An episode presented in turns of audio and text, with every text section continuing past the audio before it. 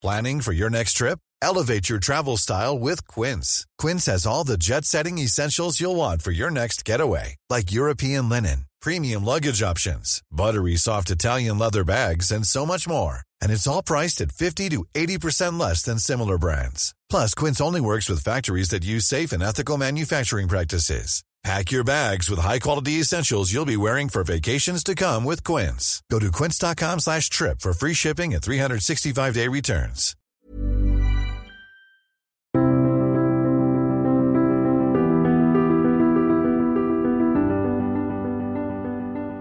Bonjour à toutes et à tous, bienvenue pour ce nouveau podcast Conflit. Alors une fois, une fois n'est pas coutume, ce ne sera pas un dialogue mais un monologue. Euh, puisque je vais euh, réaliser cette émission consacrée à Alexis de Tocqueville. Donc nous sommes dans le thème 1, comprendre un régime politique, la démocratie. Axe 1, penser la démocratie, démocratie directe et démocratie représentative. Et euh, jalon, Tocqueville et la démocratie américaine. Alors pourquoi Tocqueville? Eh bien parce que c'est un auteur que j'ai beaucoup lu, euh, sur lequel j'ai beaucoup écrit, euh, j'ai consacré plusieurs heures de cours aussi à Tocqueville, donc c'est un auteur que je connais bien et euh, qui est extrêmement intéressant à étudier, notamment pour comprendre la démocratie aujourd'hui. C'est un auteur qui est donc proposé dans les programmes de première et qui a également été proposé au programme de l'agrégation de lettres. Donc on a un auteur qui a pu être présent dans différentes disciplines et que l'on retrouve aussi souvent dans les programmes de sociologie, euh, Tocqueville étant considéré bien souvent comme l'un des premiers sociologues. Alors juste brièvement quelques aspects biographiques, brièvement parce qu'on trouve ça un peu partout, euh, donc je ne vais pas revenir en détail, mais euh, il y a quand même des éléments importants à connaître euh, pour comprendre le cadre dans lequel s'inscrit l'œuvre de Tocqueville. Il est né en 1805 à Paris et il est mort en 1859 à Cannes. Et donc quelqu'un qui est mort assez jeune et qui a ceci de particulier que c'est à la fois un théoricien et un praticien de la chose politique un théoricien parce qu'il a écrit de très nombreux ouvrages. On pense bien évidemment deux volumes de la démocratie en Amérique, mais il y a également l'Ancien Régime et la Révolution. Il y a ses souvenirs dans lesquels il raconte euh, son passage au pouvoir lorsqu'il a été ministre des Affaires étrangères en 1848.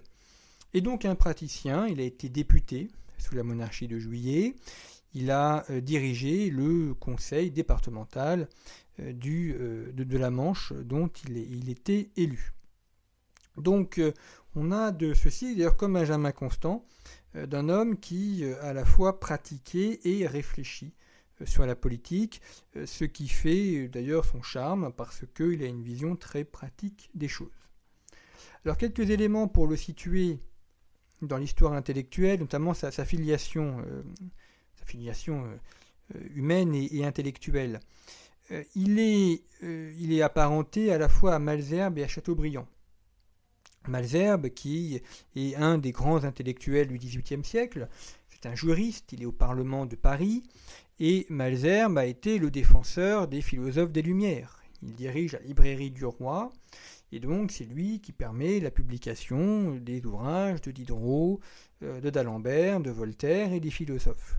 Donc quelqu'un qui est extrêmement ouvert sur les idées nouvelles et qui a une grande appétence pour ce débat intellectuel euh, tel qu'il les, marge au XVIIIe siècle. Et puis Malzerbe, c'est aussi l'avocat du roi, c'est l'avocat de Louis XVI lors de son procès. Procès qui aboutit à l'exécution de Louis XVI, et Malzerbe est lui-même arrêté pour avoir défendu Louis XVI, et il est exécuté. Ça, ça a quand même beaucoup traumatisé la famille que euh, celui qui euh, a été euh, le gardien, le défenseur des philosophes, finisse exécuté par la Révolution. Les parents d'Alexis de Tocqueville ont eux-mêmes été condamnés à mort. Ils auraient dû être guillotinés. Ils ont été sauvés grâce à la chute de Robespierre en 1794, Robespierre ayant été arrêté et exécuté quelques jours avant l'exécution prévue pour Hervé de Tocqueville et son épouse. Et c'est comme ça qu'ils ont eu la vie sauve. La maman de Tocqueville, enfin d'Alexis, euh, Louise Le Pelletier de Rosambeau, est donc apparenté à la famille Rosambeau et à celui qui a participé aux côtés de Lafayette à la guerre d'indépendance américaine. C'est un des grands noms de l'indépendance américaine. Et puis il y a Chateaubriand, qui est lui aussi apparenté à Tocqueville, et le jeune Alexis a passé un an avec Chateaubriand durant la période impériale. Chateaubriand a été retiré pendant un an dans un des châteaux familiaux où il y avait Alexis et ses deux frères. Euh, et donc il a vu euh, Chateaubriand, il l'a écouté au coin du feu, il a pu discuter avec lui. Chateaubriand qui a lui-même été exilé en Amérique et qui a donc connu le continent américain. Donc on a un homme qui est issu de l'aristocratie française, euh, habitué à débattre, à réfléchir, très porté vers le droit, porté également vers la réflexion et vers l'action. Tocqueville est quelqu'un qui a toujours associé la réflexion au concret, au fait. Il a écrit un ouvrage très intéressant qui s'appelle L'Ancien Régime et la Révolution, où il a été un des premiers à se fonder sur l'étude des, archives. Il a notamment étudié les archives de la région de Tours pour établir son étude.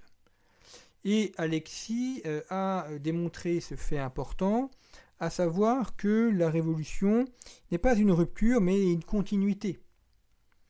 Vous avez deux grandes écoles en France. Vous avez l'école dite réactionnaire ou contre-révolutionnaire qui considère que la Révolution française est un terme, que la France est morte en 1789, et puis euh, le mouvement progressiste ou révolutionnaire qui considère que la France est née en 1789. Alexis de Tocqueville représente une troisième voie qu'on appelle le courant libéral, qui considère que la révolution est un moment et qu'il y a une continuité. Et par exemple, la révolution a permis la mise en place de très nombreuses réformes que voulaient faire Louis XVI et Turgot et qui n'ont pas pu faire à cause de blocages. Notamment euh, lors de la nuit du 4 août, l'abolition euh, des privilèges ou la, mise en place de l'égalité devant l'impôt. Ça, c'était la grande réforme de Turgot avec l'abolition de la corvée, mais qui n'a pas pu faire. La création des départements, c'est un projet qui était aussi à l'étude sous Louis XVI. L'ouverture du musée du Louvre. Donc autant de réformes bloqué par les parlementaires et par l'aristocratie que la Révolution a permis de débloquer et de faire.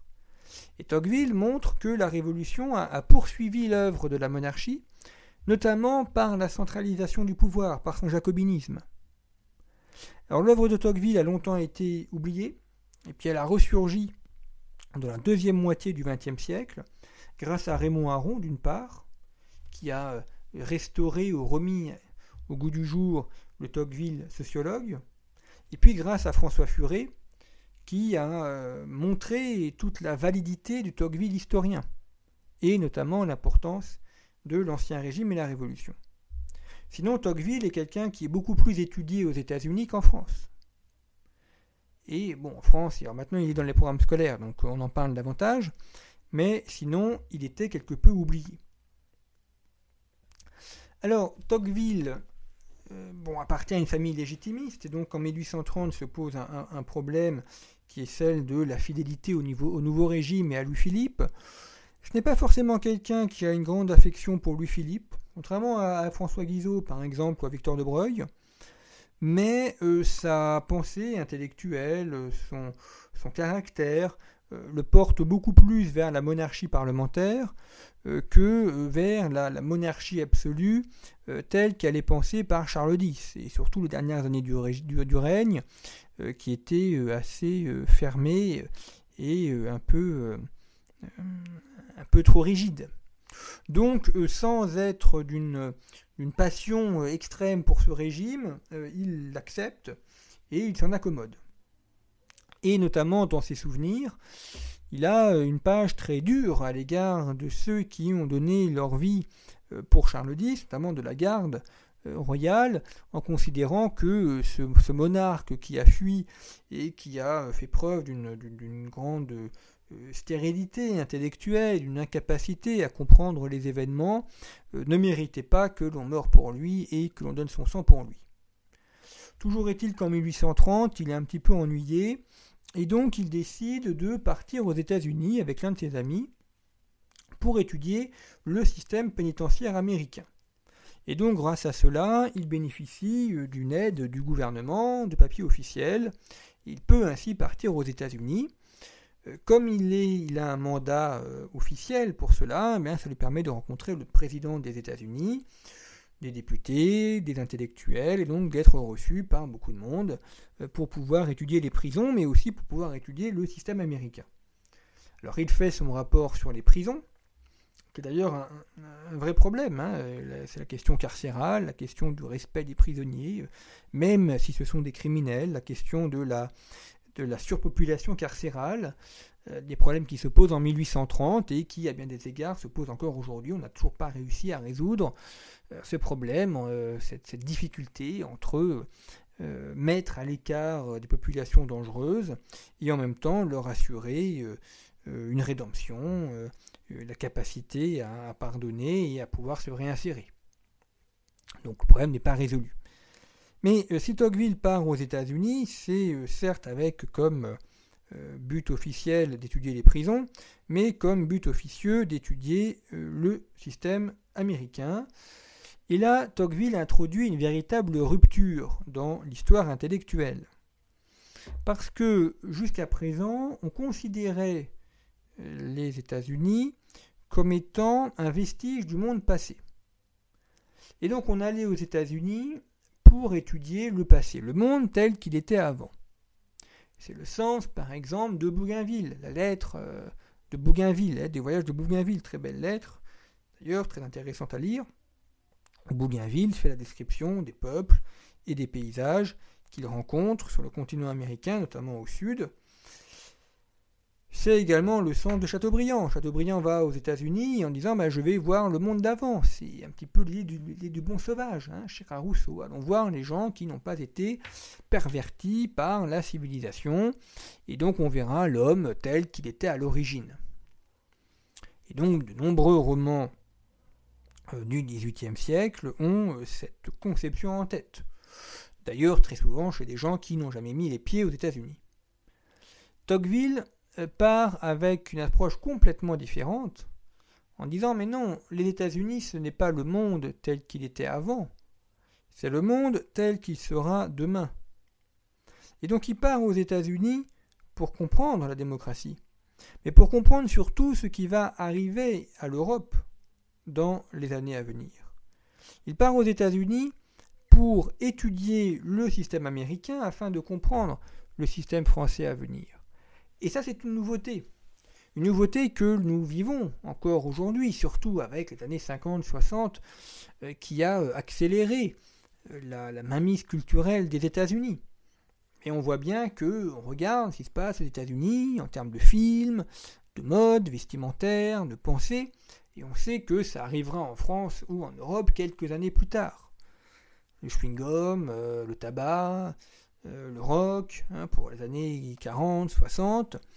Euh, on voit bien un homme comme Jean-Philippe Bismet, euh, épris de rock, et eh bien, s'il veut faire carrière, son modèle étant Elvis Presley, eh bien, il faut qu'il prenne un nom avec la consonance américaine, donc c'est Johnny Hallyday, et puis il porte un blue jean, et puis il s'habille à l'américaine, il se coiffe à l'américaine.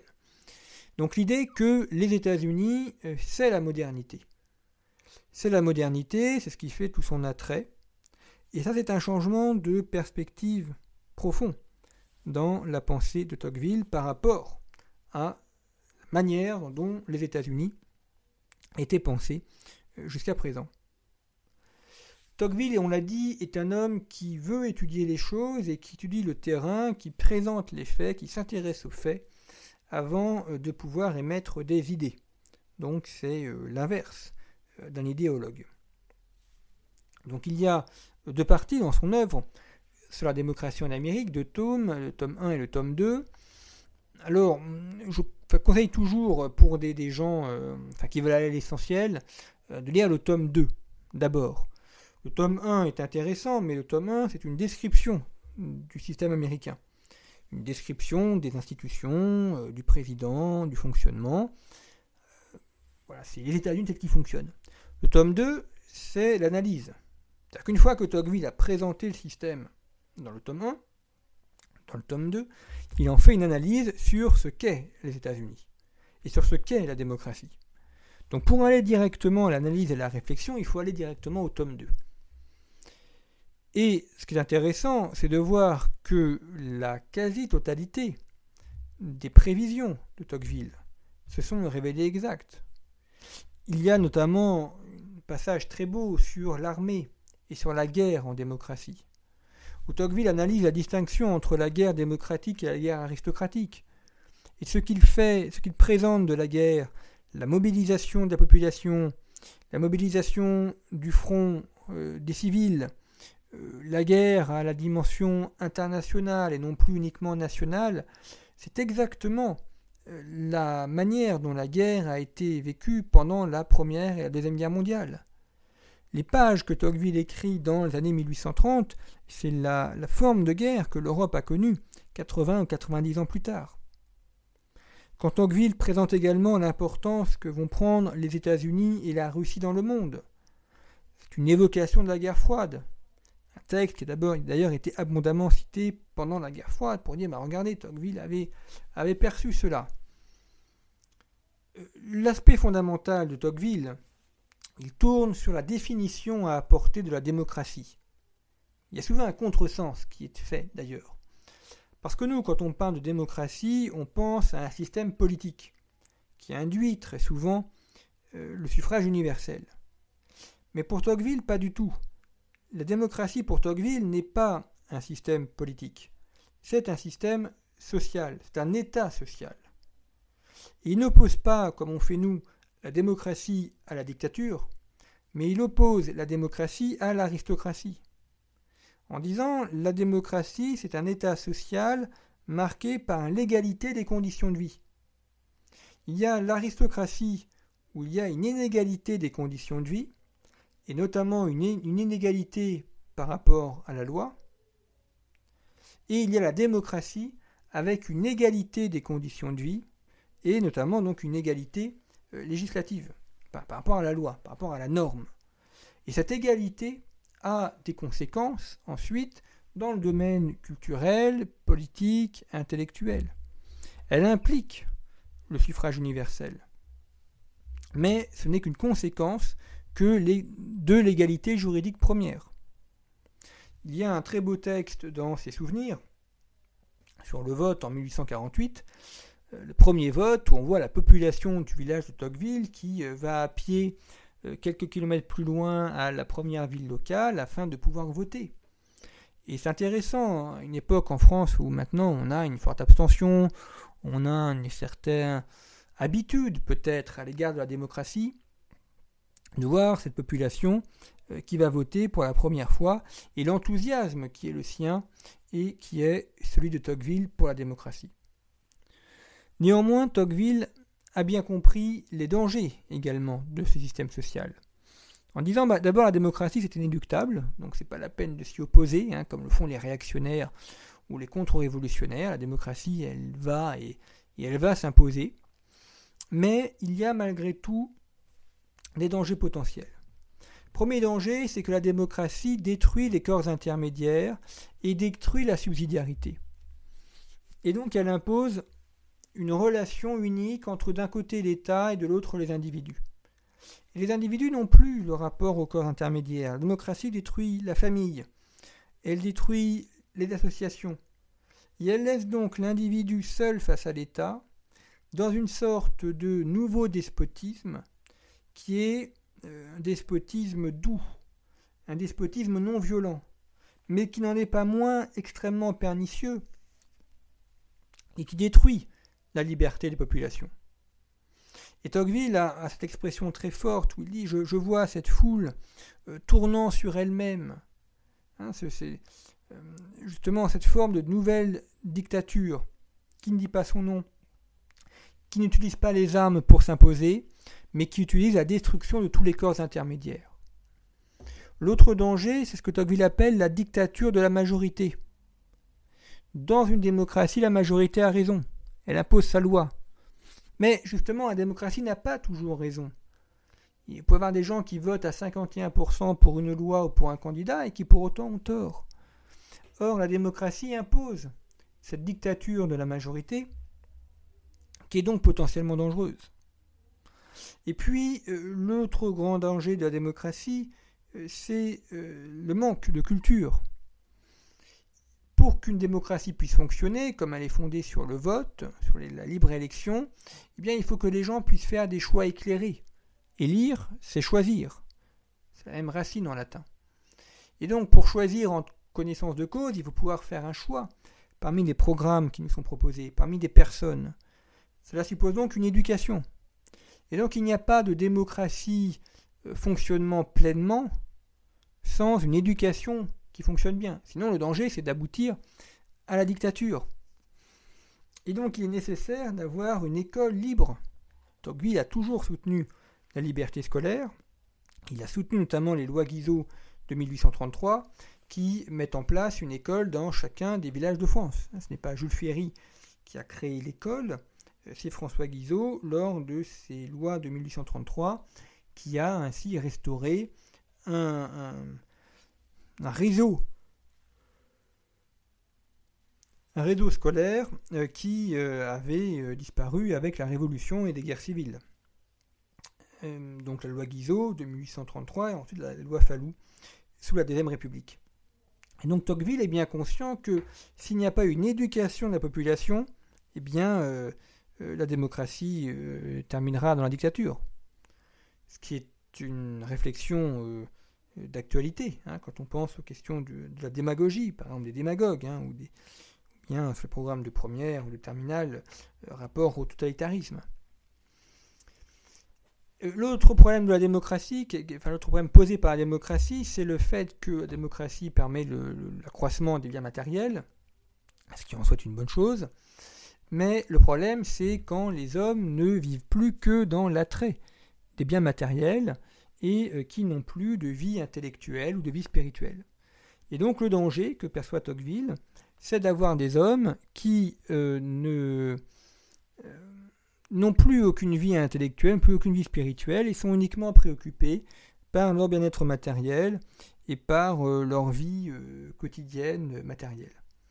Et donc d'avoir des gens qui n'ont plus d'horizon, qui ne regardent plus qu'autour d'eux, qui ont un horizon extrêmement étriqué et étroit. Et Tocqueville explique bien, qu'il faut arriver à ce que les gens lèvent leur regard vers le ciel, euh, qu'ils aient euh, une vie intellectuelle, une vie spirituelle, de manière à sortir euh, du matérialisme dans, lequel la démocratie peut les enfermer. Une réflexion là aussi qui est extrêmement novatrice par rapport à ce que l'on a connu dans les années 50-60, plus 60-70, où on avait atteint un développement matériel euh, inégalé hein, par rapport à nos ancêtres, mais qui ne comblait pas les aspirations profondes des populations. L'autre aspect de, Tocqueville, euh, c'est euh, le, rapport justement aux populations et, et à l'État. Par exemple, il a, en tant que député, il a fait plusieurs rapports sur l'Algérie, donc il a été sur place. L'Algérie à l'époque, c'est un territoire que l'on vient de conquérir, et on ne sait pas trop quoi en faire. Charles X a lancé cette expédition contre Alger euh, un peu par hasard parce qu'il voulait avoir un peu de prestige international. Et puis le trône a été renversé au moment où euh, les armées françaises prenaient Alger, donc on ne savait pas trop quoi faire d'Alger. Et puis l'armée française a étendu euh, sa domination. Et finalement, la France se retrouve à la tête d'un territoire dont elle ne sait pas trop quoi faire. Et donc Tocqueville part en Algérie, donc toujours la même méthode, hein, aller sur le terrain, voir ce qui se passe, interroger les gens, faire des rapports, des lettres. Et il fait une description de l'Algérie qui est tout à fait juste. Et euh, évidemment, quand on connaît la fin de l'histoire, donc la guerre d'Algérie puis l'indépendance en 1962, eh bien, euh, euh, on, voit à quel point Tocqueville avait vu juste. Notamment, le problème que montre Tocqueville, c'est que l'Algérie est, occupée par des militaires. Or, la fonction d'un militaire, c'est de faire la guerre. Les militaires ne sont pas là pour faire de l'administration ou pour gérer des territoires, ce n'est pas leur fonction. Et Tocqueville perçoit bien que euh, confier des fonctions civiles à des militaires, eh bien, ça va poser un problème à terme. L'autre problème, c'est la cohabitation entre deux populations qui sont culturellement très différentes. Populations d'origine, arabes et berbères, populations qui arrivent, population française. La cohabitation entre ces populations est difficile. Et donc Tocqueville ne le dit pas parce que le problème ne se pose pas à l'époque. Mais quand on, quand on connaît la fin de l'histoire et quand on lit un petit peu à travers les lignes, on voit bien que le problème posé est celle de la viabilité de la présence française en Algérie et finalement de l'indépendance, qui aboutit 130 euh, ans plus tard. Euh, donc ça, c'est vraiment la méthode Tocqueville, hein, de, partir des faits, de décrire les faits avant d'élaborer une réflexion et euh, une analyse. Et puis, dans ses rapports à la démocratie,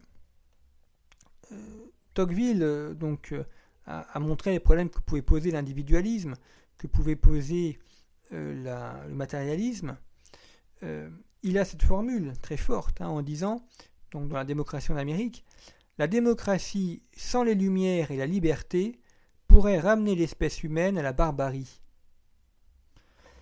C'est quelque chose de très fort parce qu'effectivement, euh, on, associe toujours la démocratie au progrès, à la liberté, et Tocqueville voit bien les dangers euh, qui sont posés, notamment le fait que la démocratie crée des individus qui n'ont ni passé ni futur, qui sont coupés de leur famille, qui n'ont plus de lien avec leur famille, et qui n'ont plus de vision de la transmission, de la filiation. Et donc on a des gens qui vivent dans le présent perpétuel, et qui donc euh, n'ont plus de dimension euh, transcendantale. Et ça, c'est un véritable danger potentiel, parce que dans ces cas-là, les foules sont beaucoup plus, sont beaucoup plus faciles à contrôler et à enrôler.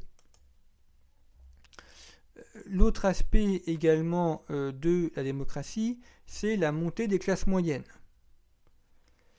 Euh, la montée des classes moyennes, Tocqueville comprend très bien que la démocratie, c'est vraiment la primauté des classes moyennes. Vous voyez, on est, on est 30 ans avant le célèbre discours de Gambetta discours de, Belleville où Gambetta peint des classes moyennes, euh, Tocqueville l'a compris dès l'année 1830.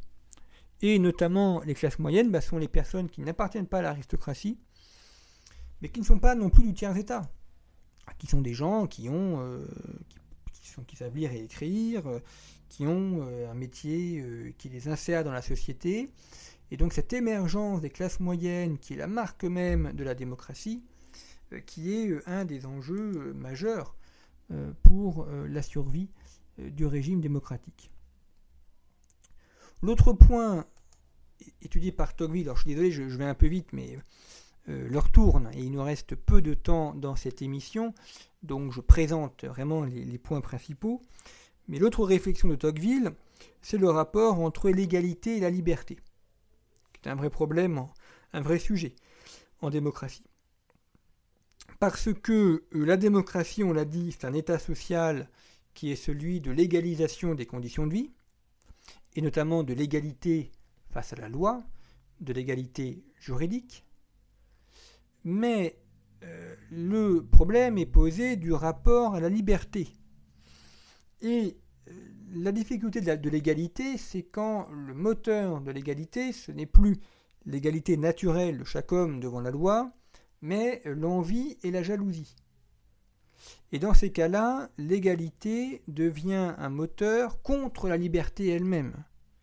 On en vient à défendre l'égalité contre la liberté. Et on préfère finalement l'égalité à la liberté. Et donc pour diffuser ou pour défendre l'égalité, on en vient à supprimer les libertés, et notamment les libertés fondamentales. Et ce qu'explique très bien Tocqueville, c'est que la route de la liberté conduit à l'égalité, mais que la route de l'égalité amène à la servitude. Cette réflexion elle a été reprise par Friedrich Hayek, célèbre économiste du XXe siècle, prix Nobel d'économie, euh, dans un ouvrage qui s'intitule La route de la servitude, euh, paru pendant la Deuxième Guerre mondiale, où euh, Hayek a été très influencé par Tocqueville et a repris justement avec de Tocqueville toute sa réflexion sur les rapports entre égalité et liberté. Une réflexion qui est toujours valable aujourd'hui, de savoir comment dans une société on peut assurer le, juste équilibre, le bon équilibre entre ces deux aspects que sont l'égalité d'une part et la liberté d'autre part. Enfin, euh, dernier aspect, alors il y en aurait beaucoup d'autres hein, à développer, je suis désolé, mais il me reste deux minutes, donc c'est vraiment pour vous montrer euh, l'essentiel, qui est l'aspect de, la religion. C'est un aspect également où Tocqueville a, beaucoup interrogé cela. bon, c'est quelqu'un qui a été élevé dans la foi catholique, mais qui n'est pas extrêmement porté sur la foi, même s'il est probable qu'il se soit rapproché de Dieu la mort venant. Euh, comme beaucoup. Mais en tout cas, euh, Tocqueville a été très influencé par euh, les États-Unis, notamment par le fait qu'aux États-Unis, il y a une, une, saine cohabitation et une cohabitation sans heurts entre démocratie et religion. Ce qui renvoie d'ailleurs à un autre chapitre du programme sur la religion aux États-Unis au XXe siècle. Alors qu'en France, la démocratie s'est opposée à la, religion, notamment à la religion catholique, avec la laïcité, qui est une, religion républicaine euh, qui a été créée en opposition à la religion catholique.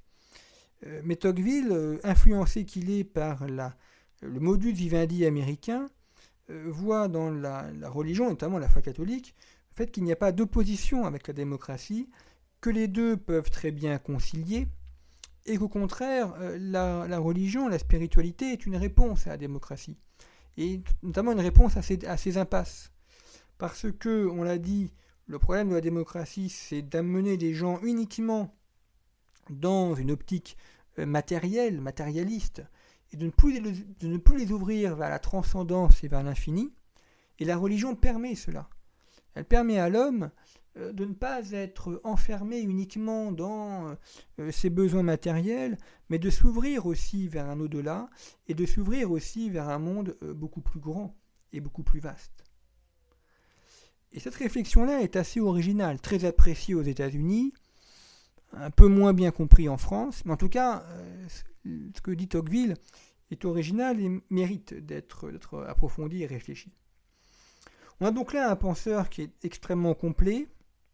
J'ai essayé de brosser euh, vraiment à grande ligne, parce qu'on pourrait y passer des heures, euh, la manière dont Tocqueville perçoit la démocratie, les rapports qu'il voit enfin l'importance qu'il voit de la démocratie en Amérique. Surtout, sa réflexion est, très actuelle. Il écrit dans une langue qui est claire, qui est fluide, qui est largement compréhensible, qui est très agréable à lire, raison pour laquelle il a été au programme de l'agrégation de lettres. Et euh, Tocqueville est vraiment un des grands penseurs qu'il faut, euh, avoir lu, euh, sur lequel il faut avoir réfléchi, pour pouvoir mieux comprendre le monde moderne et mieux l'appréhender.